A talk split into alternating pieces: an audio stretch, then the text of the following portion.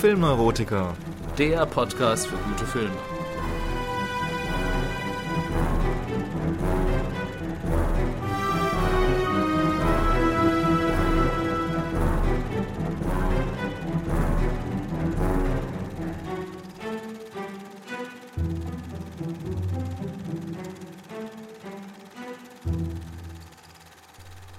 Ja, herzlich willkommen zur ersten Folge von Die Filmneurotiker, ähm, unserem neuen Podcast zum Thema Filme und Filmthemen aller Art. Ähm, ja, vielleicht stellen wir uns am besten mal vor. Jürgen, willst du den Anfang machen? Ja, mein Name ist Jürgen. Ja, hi, und ich bin der Matthias. Und ähm, Zusammen ja, sind wir die Filmerotiker. Richtig. ähm, ja, also ich denke, wir haben eine gewisse Schnitt- Schnittmenge, was so Filmgeschmack angeht. Ähm, ja, bringen aber beide ganz andere Filmbiografien mit und äh, vielleicht auch äh, andere Vorlieben, sodass es, glaube ich, eine ganz interessante Mischung wird. Ähm, jetzt mit dem heutigen Film haben wir, glaube ich, was getroffen, was uns äh, beiden ganz gut gefällt. Das wird man dann im Laufe der Sendung auch sehen. Aber ihr werdet sehen, das wird nicht immer der Fall sein. Also es soll hier auch schon, ähm, ja, dann, ja, Kontrovers zur Sache gehen. Ganz genau. mal. wir sind jetzt nicht immer einer Meinung. Okay, ja, äh, bevor wir jetzt zum heutigen Thema kommen, ähm, vielleicht ähm, zuerst mal zu unserer News-Fraktion am Anfang. Da haben wir uns gedacht, ähm, da jetzt letzte Woche erst die Oscar-Nominierungen bekannt gegeben wurden für dieses Jahr, lass uns doch kurz darüber reden, Jürgen, oder? Ja, gerne. haben uns ja vorher so ein bisschen die, die Trailer für die Kategorie bester Film angeschaut. Und ja, was meinst du? Sind da. Es ist natürlich immer schwierig zu sagen, da ich bis jetzt noch keinen der Filme leider gesehen habe. Aber einige der Trailer sind schon relativ vielversprechend, muss ich sagen. Und ich habe da auch schon so meine Favoriten. ja, vielleicht, ähm, vielleicht sprechen wir es mal Filme, kurz die ich an. weniger mag. Genau, welche, welche Filme es eigentlich geht. Also es sind dieses Jahr, lass mal zählen, 1, 2, 3, sieben Filme, die für bester Film nominiert sind. Ähm, das erste war American Sniper. Ähm, hat jetzt so vom Trailer her Eindruck gemacht, ähm, so ein bisschen wie The Hurt Locker, Locker, genau, der vor ein ja. paar Jahren Mhm. ja groß abgesahnt hatte. Also wieder so ein ähm, ja, Kriegsfilm, der im Irak wahrscheinlich spielt.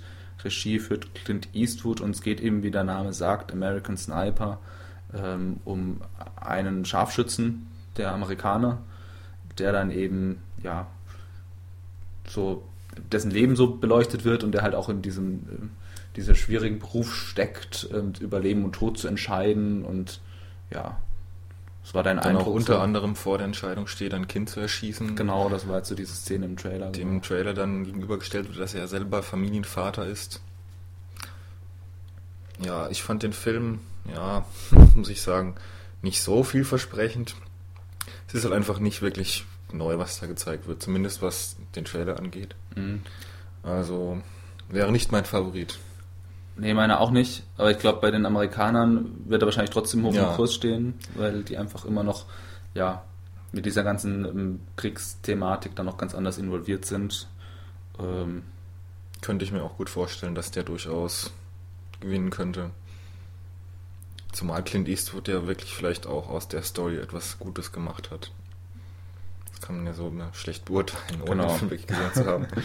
Genau, also muss man jetzt dazu sagen, das sind jetzt alles unsere Einschätzungen, die wir jetzt da ähm, ja anhand der Trailer jetzt mal sagen und was wir halt so über die, die Regisseure oder die Schauspieler sonst so wissen. Ähm, klar, sind natürlich alle mit einer gewissen Berechtigung erstmal nominiert worden, diese Filme, aber gut. Der nächste Film war Birdman. Ähm, da haben wir in der Hauptrolle Michael Keaton, der ähm, ja so einen alternden Schauspieler spielt, dem angetragen wird, ob er die, die vierte Fortsetzung seines Erfolgshits Birdman ähm, wieder spielen möchte.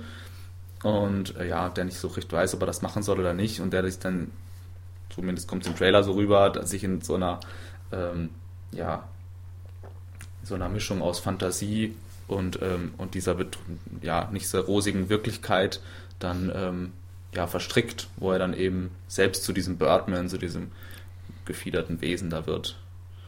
Das war so dein Eindruck. Auf jeden? Fall ein sehr vielversprechender Trailer. Sehr fantasievoll wirkt das Ganze. Also ich könnte durchaus mir vorstellen, dass das ein wirklich großartiger Film ist. Mhm. Und der Trailer macht auf jeden Fall Hunger auf mehr. Auf jeden Fall. Ich glaube, ähm, toller Schauspieler, sah auch Ja. jetzt ja sehr interessant aus, was so diese, diese angedeutete Story da jetzt anging. Ähm, man möchte wissen, wie es ausgeht. Also, wenn er demnächst wirklich mal bei uns im Kino läuft, wäre das, glaube ich, auch ja, mal wieder ein Grund, da reinzugehen. Ähm, ja, klingt auf jeden Fall interessant. Und ja, schauen wir mal. Hat, glaube ich, auch gute Leicht Chancen. verrückter Film, aber Ja. Hat mich so ein bisschen an ähm, na, äh, Black Swan erinnert. So ein bisschen mit dem Vogel. Aber ja, geht, glaube ich, in eine andere Richtung. Aber, ich glaube es auch, ja. aber mit dem Vogel, ja, gut. Der nächste Film war äh, Boyhood. Das war auch ja besonderer Ja. Film, wenn man so will. Interessantes Projekt.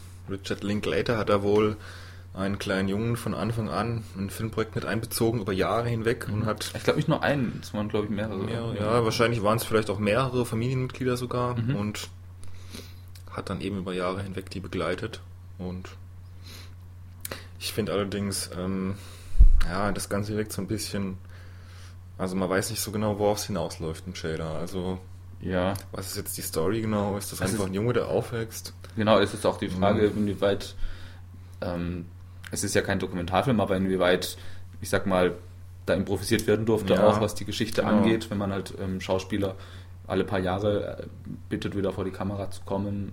Ja, Inwieweit da die wirkliche Entwicklung der Darsteller an sich mit einbezogen wurde. genau. Und, ja. Ja. Es fällt ein bisschen aus der Reihe. Meins wäre es jetzt nicht so. Ähm, aber schauen wir mal. Das nächste war ähm, die Entdeckung der Unendlichkeit. Ich sag mal, das ist jetzt wieder so ein, ähm, ja, so so ein Biopic ist ja, glaube ich, immer irgendwo dabei. Diesmal geht es um ähm, Stephen Hawking, den ähm, bekannten Astrophysiker, der ja seit Jahren an den Rollstuhl gefesselt ist und sich nur noch mithilfe eines Computers verständigen kann. Und was jetzt so den Trailer anging, äh, ich, hatte den Eindruck, also es geht schon sehr eben auf diese, auf dieses persönliche tragische Schicksal. Ähm, ja, Fast eher eine Schnulze, könnte man sagen. könnte man auch sagen. Vom Trailer her auf jeden Fall.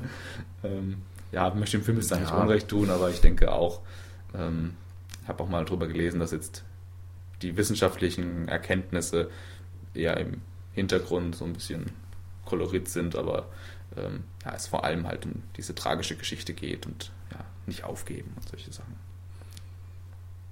Ja, das nächste ist dann The Grand Budapest Hotel.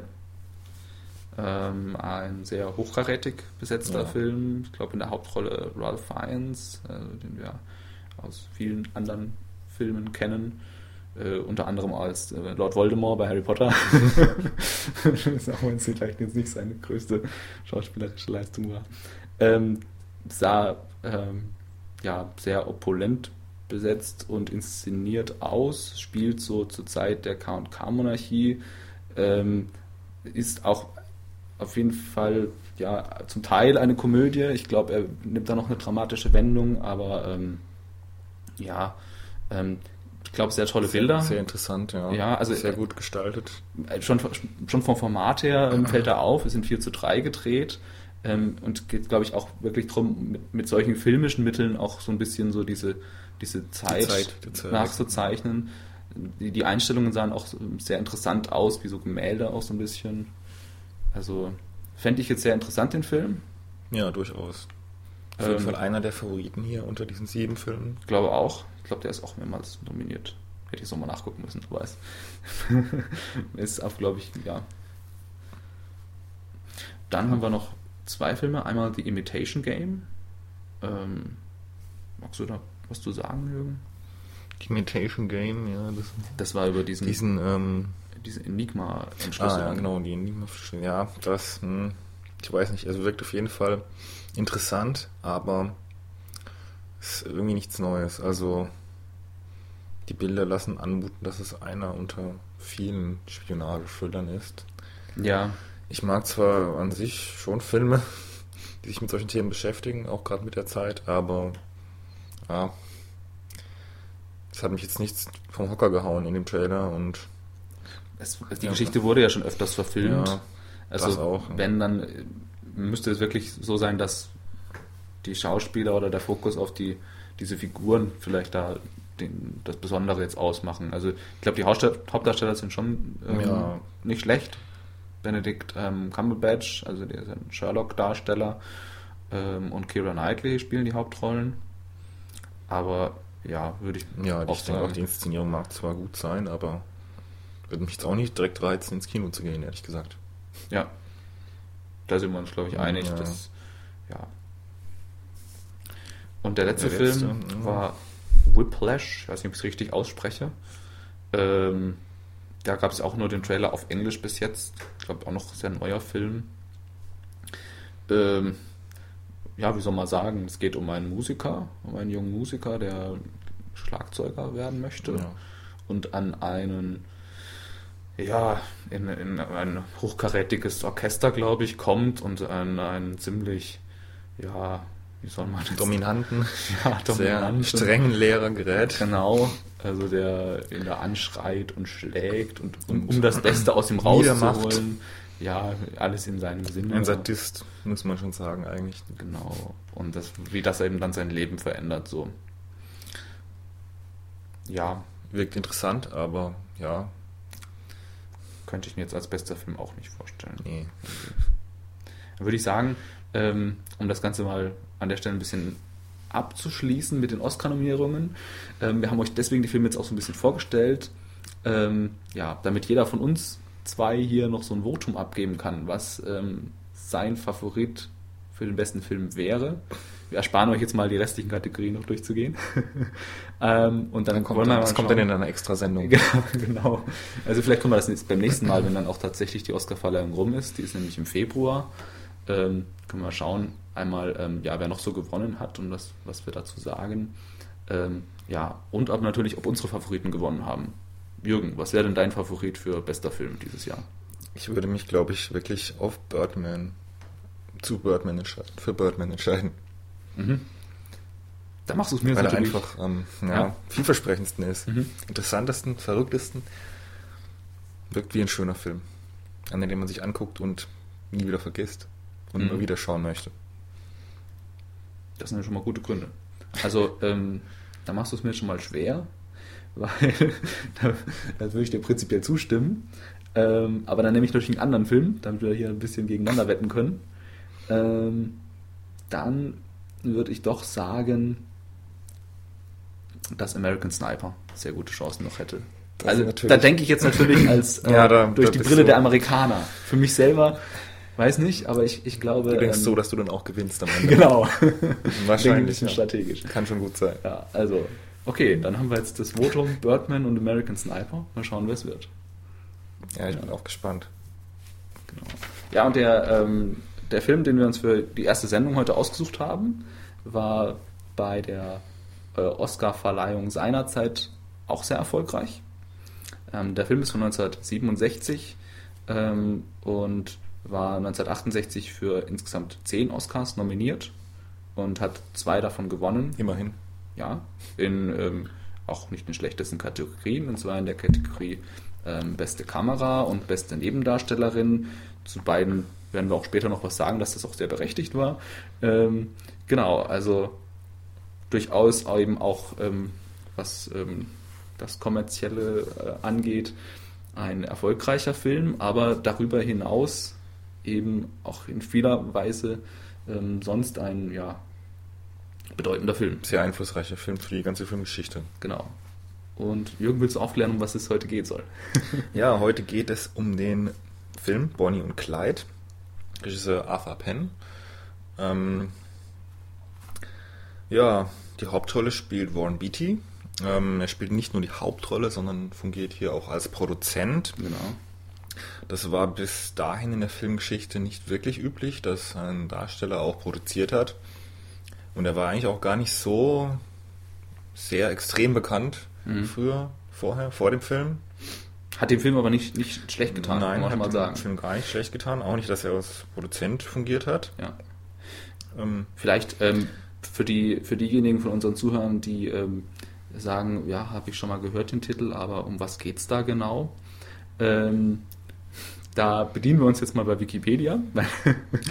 ähm, mhm. Die haben das sehr schön zusammengefasst. Ähm, ich würde das gerade Ja, wenn Einfach du mal- möchtest, kannst du das gerne Dann lese ich einfach mal die Zusammenfassung auf Wikipedia vor, ähm, dass ihr einfach mal reinkommt, was ist die Handlung von Bonnie und Clyde eigentlich. Also, Bonnie Parker und Clyde Barrow aus Texas entschließen sich zu einer gemeinsamen Gangsterkarriere. Ähm, sie fahren in gestohlenen Autos und übernachten in wechselnden Unterkünften. Die erste Bank, die sie überfallen, hat kein Geld. Danach rauben sie ein Lebensmittelgeschäft aus, wobei Clyde einen tätlichen Angriff gerade noch abwehren kann. Unterwegs äh, lernen die beiden C.W. Moss kennen und nehmen ihn in ihre Bande auf. Der nächste Banküberfall ist dann ein Erfolg, doch Clyde erschießt dabei einen Verfolger.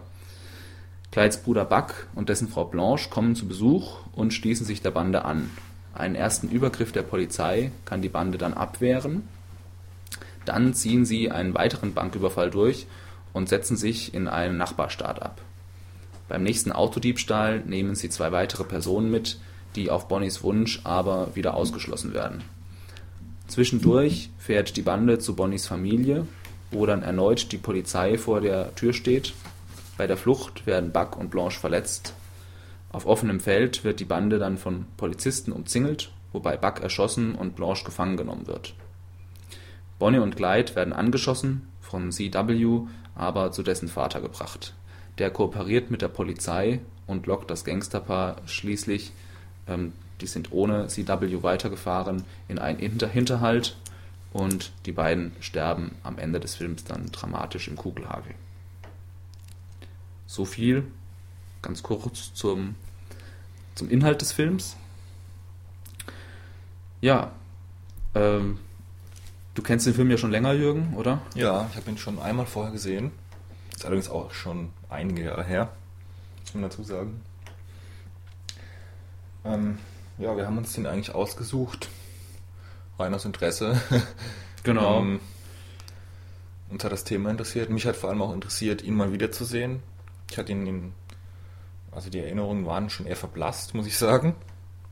Und ich war aber überrascht über den Film, muss ich ganz ehrlich sagen. Also, Und es ist auch wirklich ein Film, ähm, dem man sein Alter nicht anmerkt. Also ähm, Ja, der ja. wirkt immer noch wahnsinnig dynamisch, wenn du den siehst. Und ähm, ich habe ihn das erste Mal jetzt gesehen, aber ich habe auch schon viel drüber gehört, über Bonnie und Clyde generell natürlich auch. ja. Es ist ja, ähm, die beiden sind ja quasi ähm, in, in die Popkultur in verschiedenster Weise ähm, eingegangen. Also man kennt ja dieses Lied von den Toten Rosen zum Beispiel. Bei den Simpsons gibt es eine lustige Szene, wo sie den, ähm, den Wagen von Bonnie und Clyde, wo dann Bart da noch Geld drin findet. Ähm, er wurde auch in vielen anderen Zusammenhängen immer wieder zitiert, beziehungsweise neu interpretiert. Ähm, zum Beispiel bei der Film Natural Born Killers ist ja quasi Beispielsweise Thelma und Louise. Genau, das sind alles quasi Reinkarnationen dieser, dieser ähm, ja, romantischen Gangstergeschichte, wenn man möchte. Wobei, also man muss natürlich sagen, bei ähm, Natural Born Killers ist die Gewalt doch deutlich noch expliziter und ausgeprägter als bei Bonnie und Clyde. Ja, wobei ich glaube, der, der ähm, Effekt, den das aufs. Publikum hatte zu der Zeit, war wahrscheinlich ein ähnlicher, genau. Ja, ja. Weil ähm, da, ja, das kann man glaube ich schon mal sagen, dass die Gewaltdarstellungen damals ziemlichen Aufruhr gesorgt hatten. Also wir haben es ja im Making-of zum Beispiel gesehen, es gibt eine Szene, ähm, wo man eben ähm, sieht, wie Clyde aus dem fahrenden Auto heraus einen Verfolger, der an der, an der Mhm. Fensterscheibe sich festhält, quasi durch die Fensterscheibe erschießt. Und normalerweise war das in Hollywood-Filmen so, dann hat man die Pistole gesehen, den Schuss und dann Ein Schnitt. einen Schnitt und sieht dann, wie der andere umfällt. Und hier war es wirklich ähm, so explizit dargestellt, dass man Pistole, Schuss und den Treffer quasi in einer Und Einstellung man kann da auch hat. nicht wegschauen. Ne? Genau. Und da, da gibt es eben einige solche Einstellungen und deswegen war da der Film anfangs sehr kritisiert worden. Deswegen. Ja. Aber es ist auch ähm, vielleicht ein bisschen damit zu erklären, dass dieser Film nicht den üblichen Gang gegangen ist, wie so ein Hollywood-Film damals entstanden ist. Ähm, das, ähm, das Drehbuch sollte nämlich ursprünglich ähm, nicht von einem amerikanischen Regisseur verfilmt werden, sondern von ähm, den damaligen Vertretern der Nouvelle Vague in Frankreich. Ähm, Truffaut, der ist dann, der dann schon in einem anderen Projekt gerade ähm, Fahrenheit 451. ja. Genau, Mhm. war der gerade involviert. und der hat es dann an Godard weitergegeben und der hat es aber auch abgelehnt und so ging es dann wieder zurück in die USA. Ja, Godard wollte, glaube ich, so verrückte Sachen draus machen. Da Ah, ja. irgendwie so war das. Ja, genau. Also ähm, das wäre, glaube ich, auch ganz interessant geworden, wenn die das so verfilmt hätten. Ja, sehr. Hätte ich mich auf, auf beide Filme gefreut, also Mhm. sowohl von Truffaut als auch Godard. Wäre bestimmt interessant gewesen. Hätte natürlich aber auch ein ganz anderes Ergebnis gehabt. Ich muss dazu sagen, Jürgen, du bist ja auch ähm, großer Fan dieser, dieses französischen Kinos dieser Zeit auch. Ja, vor allem Truffaut. Godard weniger, aber Truffaut, Mhm. muss ich schon sagen, durchaus. Aber ich denke, ähm, trotzdem einige Elemente von, von denen ähm, wurden ja trotzdem dann beherzigt, wenn man so Einige will. oder? Elemente, auch schon allein die Erzählweise, wenn man sich die mal anschaut, die ist nicht so linear wie bei den ganzen früheren Hollywood-Filmen. Also man, man begleitet sozusagen die Protagonisten in einem normalen Alltag. Also Mhm. das könnte auch, wie es bei Godard oft getan wird, auch ähm, improvisiert sein. Also diese, diese Starrheit, dieses, diese Steifheit, die diesen älteren Filmen innewohnt zum Teil, ist eben da nicht mehr zu finden. Und natürlich auch, was du schon angesprochen hast, die Gewaltdarstellung war neu. Auch die Optik, finde ich, ist, ist eine ganz besondere in dem Film. Ähm, die Herstellungsweise, wie du schon gesagt hast, Mhm. dass eben zwar noch in dem Fall von einem großen Studio produziert wurde, aber Warren Beatty als Produzent und Hauptdarsteller schon ziemliche Freiheiten hatte. Ja, und er war auch Ähm, mutig, was eben diese Herangehensweise war, weil er ja als Schauspieler einen ganz anderen Blick auf, auf, ähm, Ja. auf diese Geschichte hat, als es vielleicht ein Produzent hat. Klassischer. Wobei diese ganzen Änderungen am Drehbuch ja auch schon so ein bisschen in Richtung Mainstream dann führen. Beispielsweise ähm, sollte Clyde ja erst ähm, bisexuell dargestellt werden und ich weiß gar nicht, was waren da noch für Sachen. Ähm, das waren noch zwei, drei andere Sachen, die sie geändert haben dann letztendlich, was ihnen nicht so gefallen hat. Ja. Ich denke, dass es auch daran lag, dass es ein Stück weit massentauglicher werden sollte. Das mag sein. Ähm, wobei ich trotzdem, also, obwohl er trotzdem eben noch mit vielem bricht. Ich denke da ein, ähm, gerade die Grundaussage des Films war schon ähm, revolu- revolutionär, weil man eben Sympathie Ja. Mit, mit zwei Verbrechern eigentlich ähm, Genau. da hat, wo auch gezeigt wird, die die Leute umbringen und Banken ausrauben. Und trotzdem ähm, ist man am Ende geschockt, wenn sie dann eben erschossen werden. Ähm, also hier die typische Anti-Helden werden hier aufgebaut. Ähm, und das Ganze ist auch nochmal vom historischen Hintergrund, das ähm, war jetzt bei der Zusammenfassung vorher jetzt auch noch nicht klar, das spielt ja in den ähm, 30er Jahren, während der Zeit der, der großen Depression in Amerika, große Arbeitslosigkeit, ähm, die Menschen verlieren ihr Hab und Gut und ähm, da steckt auch eine gute Prise an Gesellschaftskritik drin, die, glaube ich, heute auch immer noch sehr aktuell ist. Also ich fand eigentlich diese eine Szene zum Beispiel ähm, ganz beeindruckend, ähm, wo sie bei diesem gepfändeten Haus sind, wo da von der Bank gepfändet wurde. Ja. Und ähm, dann treffen sie eben die Familie, ähm, denen das Haus weggenommen wurde und ja, unterhalten sich dann mit dem Mann und ja, Clyde ermutigt ihn dann quasi auf das, das ähm, Schild der Bank zu schießen, ähm, ja, die ihm das Haus weggenommen hat. Und generell sieht man auch in dem Film, dass Bonnie und Clyde eigentlich von der, von den normalen Menschen, von den einfachen Menschen sozusagen, ähm, fast schon Unterstützung erfahren. Genau. Die werden ja auch fast schon wie Helden verehrt, wie Stars, sag ich mal. Das Was- ist schon interessant. Was natürlich auch mit ihrem ganzen ähm, Auftreten zu Ja, tun hat. Auftreten, selbstverständlich. Also ja. bei einem Banküberfall zum Beispiel, ähm, da, da lassen sie den, dem, äh, dem Mann, der gerade sein Geld einzahlen möchte, dann fragen sie ihn, ist das dein Geld? Ja, dann darfst du es behalten, so ungefähr. Wir wollen nur das Geld der Bank. Und ähm, ja, sie werden also im Laufe der Zeit so ein bisschen auch für, zu Volkshelden der, ähm, der Massen. Und es kommt natürlich dazu, dass ihnen dann auch wirklich für alles irgendwie die Schuld in die Schuhe geschoben wird. Ja, ähm, du hast schon angesprochen, ähm, Jürgen, die, die Machart dieses Films ist, ähm, ja, macht, spielt sehr, sehr viel dazu bei, dass es heute eben noch Kultstatus hat und dass, dass der Film so toll wirkt.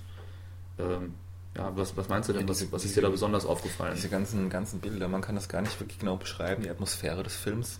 Dann natürlich auch wirklich auch die Kameraführung. Da im Making-of wird auch erwähnt, dass diese Szene, in der sie bei der Mutter von Bonnie sind, ähm, ein einfaches Fliegennetz vor die Kamera gehalten wurde Mhm. oder zwischen die Linsen irgendwie. Und dadurch entsteht so ein leicht distanziertes, traumhaftes Bild. Ja. Ähm, man kann es an so einzelnen Dingen festmachen, aber es ist einfach die, die Stimmung im ganzen Film. Ähm, die Bilder, die erzielt werden. Es gibt auch dieses ganz berühmte Bild, ich weiß, das hast du bestimmt auch schon mal in einem anderen Zusammenhang gesehen. Das eine ist so eine, äh, ein Szenenbild. Es müsste von dem ersten Banküberfall der beiden stammen. Mhm. Da stehen sie, sie beide da. Bonnie hält eine Pistole so. Ja, Sehr bekanntes Bild auf jeden Ja, Fall. doch, das, ja. das findet man teilweise sogar auf irgendwie T-Shirts oder. Ja, und ähm, die Farben des Films. Sieht aus wie so ein alter Technicolor-Film. Mhm. Das ist wirklich. Hm. ja, also auch wirklich Und die Ausstattung ist natürlich auch ähm, wirklich entsprechend, dass sie die, das damalige, die damaligen Verhältnisse gut widerspiegelt. Das ist einfach schöne Kostüme, gute Ausstattung. ja auch sehr stilprägend, so diese, diese Kostüme. Ähm, das kam Ja, schon ja. gut rüber, auch in dem Making-of. Da war dann ein Interview mit der ähm, damaligen Requisiteurin oder Bühnenbildnerin oder wie, wie das heißt. Ähm, genau, und also, die hat sich da wirklich sehr viel Mühe gegeben, dass das wirklich en Detail alles, alles stimmt. Und ähm, ja, so kommt diese Zeit auch wirklich ganz toll rüber. Und ähm, ja, ähm, was auch die Kameraführung angeht, ich denke, das, das spielt da auch mit rein, was das Stilistische angeht. Also ähm, der Film, wir haben es vorher kurz angesprochen, hat ja unter anderem auch einen Oscar für beste Kamera gewonnen. Ich finde absolut zu Recht, ähm, weil hier zeigt sich schon so ein bisschen was, dass man wegkommt von diesen klassischen Hollywood-Produktionen ähm, mit den festen, starren Einstellungen zum Beispiel. Große Totalen. Ja. Ähm, genau, der, der Schluss ist ja zum Beispiel so, so beeindruckend neu.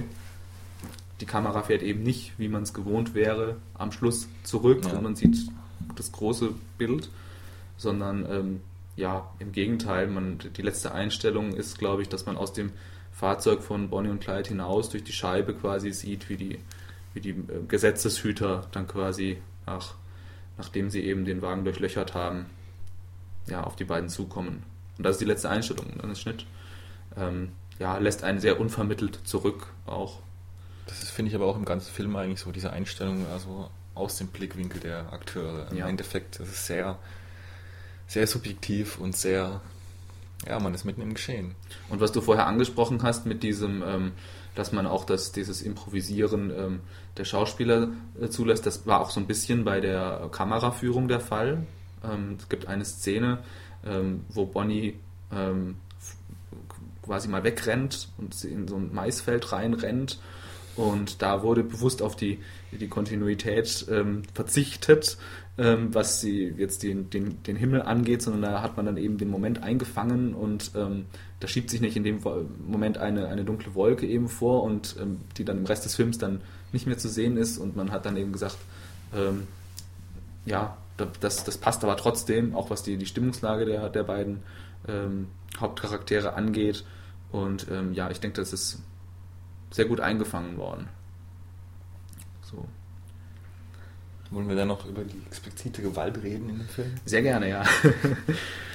ähm, ja, also eine Szene habe ich ja schon mal kurz angesprochen vorher, wo das so deutlich macht, dass da so ein Paradigmenwechsel stattgefunden hat. Auf jeden Fall. Also für ähm, Maria 67 ist der Film Ja, ähm, ja. schon relativ brutal. Also natürlich kein Vergleich zu den heutigen Filmen. Aber ich finde gerade diese alten Filme haben irgendwie sowas, da wirkt das ganz anders. Das ist, es wirkt auch nicht so wirklich realistisch, aber es wirkt irgendwie doch realistischer. Mhm. Ich weiß nicht warum, woran das liegt. Vielleicht an den ganzen Computereffekten in den neuen Filmen. Man weiß immer, hat im Hinterkopf, ach, das ist eh nur irgendwie hingerechnet, animiert. Und ja, ich finde, das hat in diesen alten Filmen irgendwie was, was Besonderes. Also, da können die neuen Filme nicht mithalten. Es gibt ja auch ähm, derzeit viele andere Filme, die so auf neue Gewaltdarstellung setzen. Hier, zum Beispiel Sam Peckinpah mit seinen ganzen Filmen The Wild Bunch war so ein berühmter Film. Da wurde auch zum ersten Mal diese Zeitlupen, Schießereien Mhm. in Szene gesetzt. Und Bonnie und Clyde ist dann natürlich auch schon wirklich ähm, ein gutes Beispiel für gerade auch in der Schlussszene. Das ist ja nahezu ein Gemetzel. Ja. Ich war auch, muss ich sagen, nach dem Schluss ähm, schon schockiert. Bisschen traurig. Ja. Das ist schon harter Tobak, muss ich ganz ehrlich sagen. Und ist aber ein guter Schluss. Ja, würde ich auch sagen. Und ähm, das, das wirkt heute, obwohl wir ein ganz anderes gewohnt sind, natürlich äh, immer noch. Und das zeigt einfach, ähm, wie gut das auch im, im Rahmen der Möglichkeiten damals, muss man ja auch sehen, ähm, Absolut, ja. wie gut das gemacht ist. Auch der, auch der Schnitt, finde ich, im ganzen Film, der hat so eine Dynamik drin und äh, nimmt einen wirklich von Anfang an mit und lässt einen nicht mehr los. Ja, ähm, ein anderes Element, was aber auch nicht zu kurz kommen darf, einmal haben wir die Gewaltdarstellung, auf der anderen Seite gibt es auch immer wieder sehr lustige Elemente Oh ja. in diesem Film. Und ähm, da ähm, spielt eine nicht unerhebliche Rolle, ähm, eine Rolle, die so gar nicht in diese, diese äh, Gangstertruppe eigentlich reinpasst, nämlich die Frau von Buck, äh, Blanche, die von Estelle Parsons dargestellt, damals auch ähm, einen Oscar als beste Nebendarstellerin gewonnen hat und absolut zu Recht, finde ich. Ähm, ja, weil, soll man sagen, ähm, die ist einfach so die Pastorentochter und ja, hätte am liebsten damit gar nichts zu tun mit ähm, diesen, diesen Outlaws. Und ähm, ja, dadurch, durch ihr Verhalten und ihre, ähm, ja, ihre Kappeleien mit Bonnie und ähm, Ihre leichte Hysterie. Genau. ähm, ja, gibt es immer wieder sehr komische Elemente, auch in überhaupt nicht komischen Szenen. Also wenn sie da gerade von der ähm, Polizei ähm, ins äh, Kreuzfeuer genommen werden und aus dem ähm, Motel flüchten müssen und sie rennt dann hysterisch da mit ihrem Nudelholz raus, dann hat das einfach, ähm, ja, unfreiwillige Komik, die diesen Film auch wahnsinnig, ja, wahnsinnig gut tut. Das drückt aber auch, finde ich, die Ambival- Ambivalenz des ganzen Films wieder aus. Also du bist in dem Fall jetzt zwischen, zwischen traurig oder ernst und Humor. Mhm. Genauso wie zwischen gut und böse in dem Fall. Also die Helden sind ja, eigentlich weder gut und böse in dem Ja, Fall. Wenn dann eher gut sogar fast. Sie sind sehr menschlich, finde ich. Ja, also, und die ähm, Polizei ist auch wieder gut und böse. In dem Fall wahrscheinlich aber eher böse. ja. Aber im Endeffekt geht es hier darum, dass ähm, diese festen Gut- und Böse-Kategorien eben gebrochen werden und ähm, das einfach gar nicht mehr eindeutig zu sagen ist, wer ist der Gute, wer ist der Böse. Es ist halt einfach so, wie es ist. Und ja. so ähnlich kommt das dann auch ähm, durch diesen Humor, der da eingestreut ist, rüber. Das macht den Film natürlich einerseits unterhaltsam, aber andererseits unterstützt es, finde ich, auch ein bisschen die ganze, naja, nicht Grundaussage, so weit würde ich nicht gehen, aber diesen, dieses Element des Films, dass eben gängige Kategorien aufgebrochen werden, Mhm. Die wir vorher als fest angesehen haben und ja, wenn man die alten Hollywood-Filme sich anschaut, gibt es ja schon meistens eher feste, gut und böse, der böse Verbrecher und die gute Polizei. Genau, das war eigentlich auch so ein, so ein wichtiger Punkt, wo dieser, dieser Film mit Traditionen gebrochen hat und ähm, weswegen er auch als einer der ja, Vorreiter oder Mitbegründer des ähm, sogenannten New Hollywood ähm, Kinos gilt. Ähm, ja, wo dann eben Independent-Produktionen und eben ja mehr auch an der europäischen Art Filme zu machen orientierte Filme entstanden sind. Und äh, Bonnie und Clyde war noch eine ähm, Studioproduktion, wurde von Warner Brothers produziert, aber wir haben schon angesprochen, durch ganz viele Faktoren war es eben doch was Neues. Und Fast schon ein Autorenfilm. Aber eben Sozusagen. noch nicht. Ja. Ähm, ist ja auch interessant, dass dieser Film anfangs total gefloppt ist, als er in Amerika anlief. Also diese, gerade diese Gewaltdarstellungen haben zu heftigen Kritiken geführt. Ähm, und ähm, ja, er lief nicht sehr lange im Kino und ist dann eigentlich, als er in ähm, Europa so erfolgreich bei den Festivals angelaufen ist, ähm, hat sich das Studio dann auch auf Drängen der, ähm, der Produzenten dann ähm, dazu entschlossen, das Ganze nochmal mit einer neuen Werbekampagne neu zu starten und zu promoten. Und erst dann ähm, hat er eigentlich ja, den Erfolg eingefangen, den er hatte, nachdem dann auch tatsächlich sich einige Kritiker, und das ist, muss man sich wirklich auf der Zunge zergehen lassen, ihre früheren Kritiken zurückgenommen haben und den Film nochmal neu bewertet haben und ihn als, ähm, ja, als das, was wir jetzt auch bezeichnet haben, als einen Wendepunkt, also einen Meilenstein der Filmgeschichte, wenn man so will, ähm, ja, neu interpretiert haben. Kurz, sage ich dann nur. Ja. ähm, ja. Hast du irgendwelche Da sieht man aber, ähm, wie der Film, also wie Europa, auch Filmstandards setzt. In diesem Fall auf jeden Fall, ja. Weil man natürlich umgekehrt auch sagen muss, dass ähm, natürlich, Amerika auch. ja, dass sich so gegenseitig so ein bisschen ähm, Hollywood hat die Nouvelle Vague beeinflusst und die Nouvelle Vague wiederum Frank äh, Hollywood. Ja, ganz genau. Was aber auch wirklich ein Glücksfall war, muss man sagen. Ja, Jürgen, gibt es irgendwelche ähm, Szenen, die dir besonders gefallen haben in diesem Film? Ja, einmal auf jeden Fall das Ende. Mhm. Ähm, ja, ist einfach ähm, traurig, gut gemacht. Es kommt auch wieder die Ambivalenz, finde ich gut rüber. Die machen schon eigentlich 20 Minuten lang überhaupt nichts mehr. Also sie überfallen keine Banken, Mhm. verüben kein Verbrechen. Ich weiß nicht, ob es 20 Minuten sind, aber die letzten Minuten des Films ähm, sieht sie als Liebespaar und alles ist gut irgendwie. Es gibt so einen gewissen Frieden und plötzlich werden die beiden hinterrucks ermordet, verraten. Ja, ist natürlich eine etwas traurige Liebesszene. Hat mir gut gefallen, war gut gemacht. Andere Szene, ähm, die mir auch echt gut gefallen hat, war die, wie die ich noch schon angesprochen hatte, mit dem Treffen bei der Mutter Mhm. ähm, da in den Dünen und vorher auch ähm, die Szene, das kommt ja direkt vorher, ähm, wo Bonnie wie ein kleines Kind nach ihrer Mutter schreit und drückt einfach gut ihre Verletzlichkeit aus und die Menschlichkeit, die ja auch ähm, den beiden Hauptakteuren zugesprochen werden soll.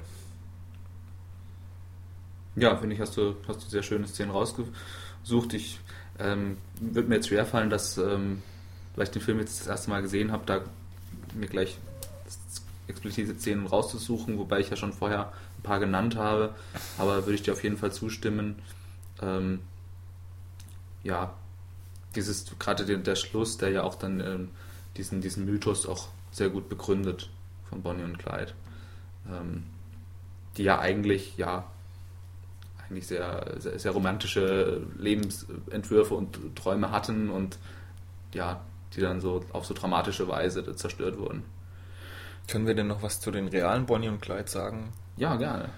Ähm, Also, ähm, ganz hält sich der Film ja nicht an die Fakten. nein, aber in vielen, vielerlei In Hinsicht schon, schon. ja. Also, das ist. ähm, also, Bonnie und Clyde gab es tatsächlich. Ähm, So viel ist klar. Ja, man weiß ja nicht, ob das auch jeder weiß. Also ähm, hat auch, ähm, es gibt auch nicht nur diesen einen Film, muss man dazu sagen. Es ist das öfterste Film, sondern das ist der bekannteste eigentlich.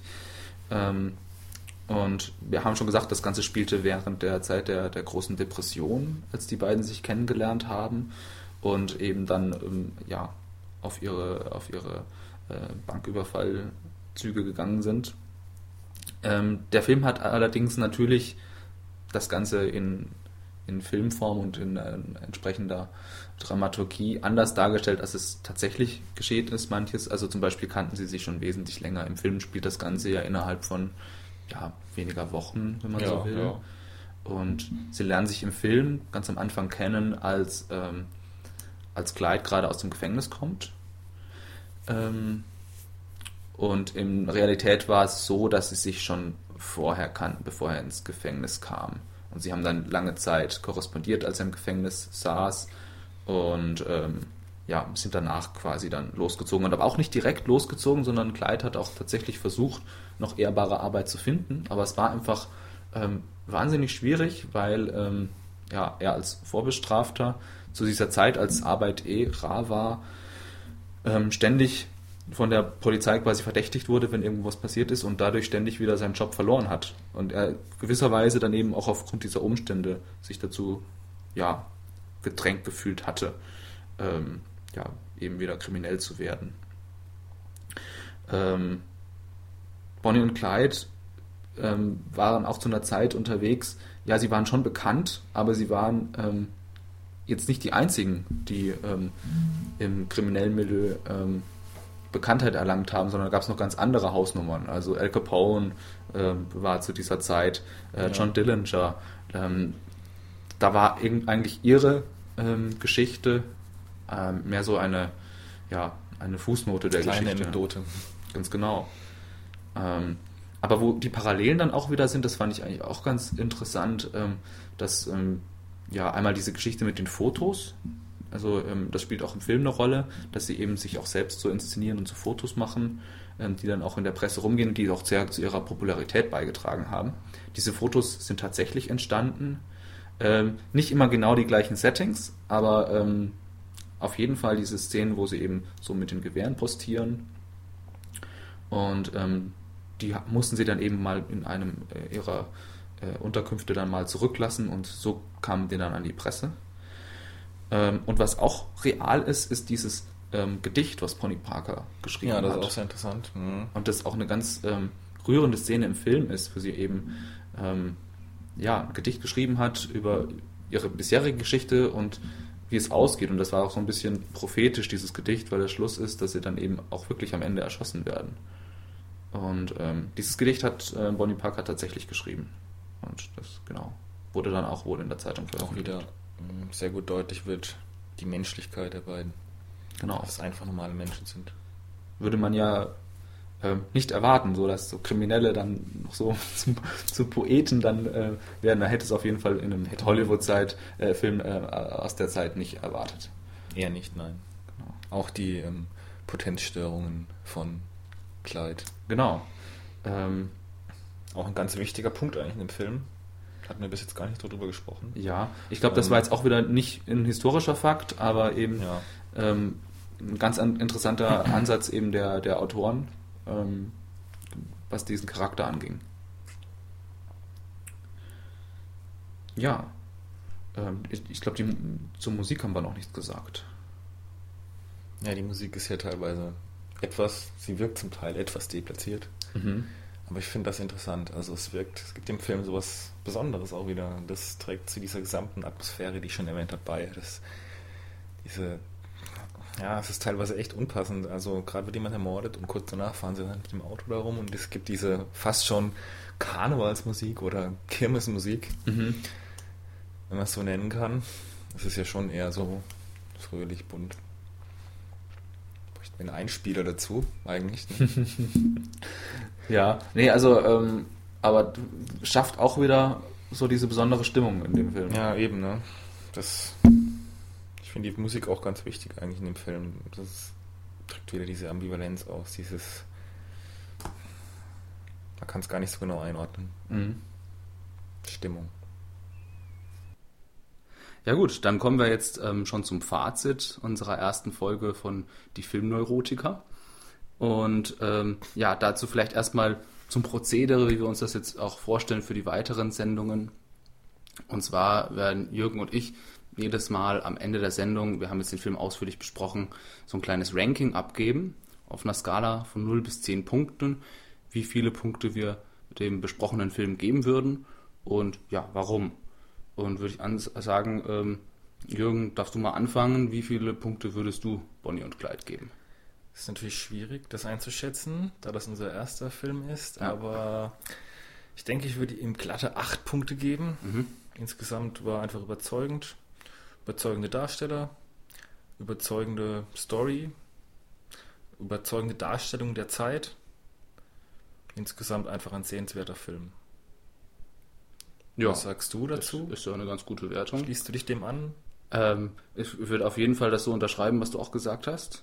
Ähm, ich, ich fand den, den Film auch wirklich, ähm, ja, gerade auch weil er schon so alt ist, das muss man immer wieder betonen, weil wenn man Filme aus der Zeit sieht, auch Filme, die noch gar nicht so alt sind, wirken die oft schon antiquiert und das ist wirklich ein Film, bei dem hatte ich zu keiner Zeit den Eindruck. Also hat mich die ganze Zeit eigentlich mitgenommen und ähm, ja, hat eigentlich sehr gut gepasst. Ähm, deswegen würde ich ihm ähnlich gutes Votum geben. Ich würde ihm 8,5 Punkte geben. Und ja, damit wir auch ein bisschen sehen, wie unsere Wertung so, ja, sich mit anderen Einschätzungen verträgt, wollen wir doch jetzt mal gucken, ähm, zum Vergleich, was die International Movie Database, also die, die Massheit, äh, Weisheit der Massen dazu sagt.